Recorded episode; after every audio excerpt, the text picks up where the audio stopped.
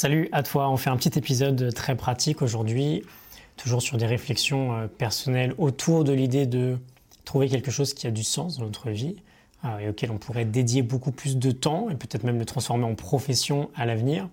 On va revenir très rapidement sur ce qu'on avait vu lundi, le triangle de Chris Gilbo, euh, joie, argent, flow. il nous disait en gros, check l'épisode 211 hein, si jamais tu l'as manqué, que si on veut gagner au loto des métiers, et avoir une profession qui nous épanouit et pour laquelle on se trouve euh, très chanceux, on veut réunir trois critères, la joie, l'argent et le flow. C'est-à-dire trouver quelque chose qui nous rend euh, très heureux et qu'on serait peut-être même prêt à faire euh, gratuitement. quelque chose qui est financièrement viable, sinon ça reste juste une passion, et quelque chose qui nous permet d'utiliser notre plein potentiel et de, pas, de ne pas frustrer nos capacités ou nos talents. Et donc aujourd'hui on va voir deux des meilleurs exercices de Chris Guilbeault justement pour avoir un peu plus de clarté sur ces choses-là, savoir où est-ce qu'on en est en fait. Euh, le premier est très simple, c'est un exercice de journaling très banal. Et si on n'est pas du style à écrire sur un journal, on peut simplement prendre un post-it chaque soir et se demander est-ce qu'aujourd'hui a été important pour moi? Est-ce qu'aujourd'hui a fait une différence dans ma vie? Quand on fait cet exercice-là, on, on peut revenir un peu plus tranquillement sur notre journée et en réalité, on connaît déjà la réponse on sait si c'est oui ou si c'est non. Est-ce qu'on était euh, plus proactif et créatif que complètement réactif? Est-ce que ça a eu du sens de vivre cette journée de cette manière-là, etc., etc. C'est important de prendre conscience qu'on peut peut-être pas répondre oui à cette question tous les soirs, bien sûr, mais si on a une série de euh, bah non, aujourd'hui, euh, ça n'a pas été une bonne journée, ou aujourd'hui n'a fait aucune différence dans ma vie, ou j'ai pas passé une journée que je considère importante.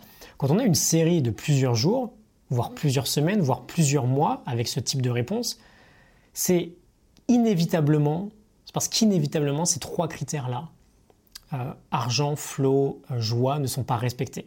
Au moins un des trois, peut-être deux, voire les trois.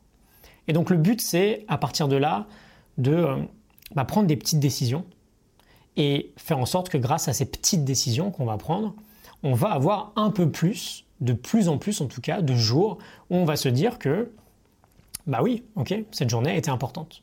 Et au début, ce sera peut-être qu'une journée par mois, euh, puis ensuite une journée par semaine, etc., etc. Mais ça devient un objectif d'avoir plus de oui que ce que l'on a actuellement.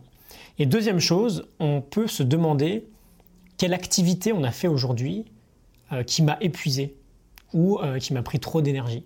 Et quelle activité m'a en réalité apporté de l'énergie. Personne n'a en permanence des journées où tout ce qu'on fait nous apporte de l'énergie. Mais c'est un bon point de départ. Si tout ce qu'on fait draine notre énergie, c'est là encore inévitablement qu'on n'est pas dans la bonne direction.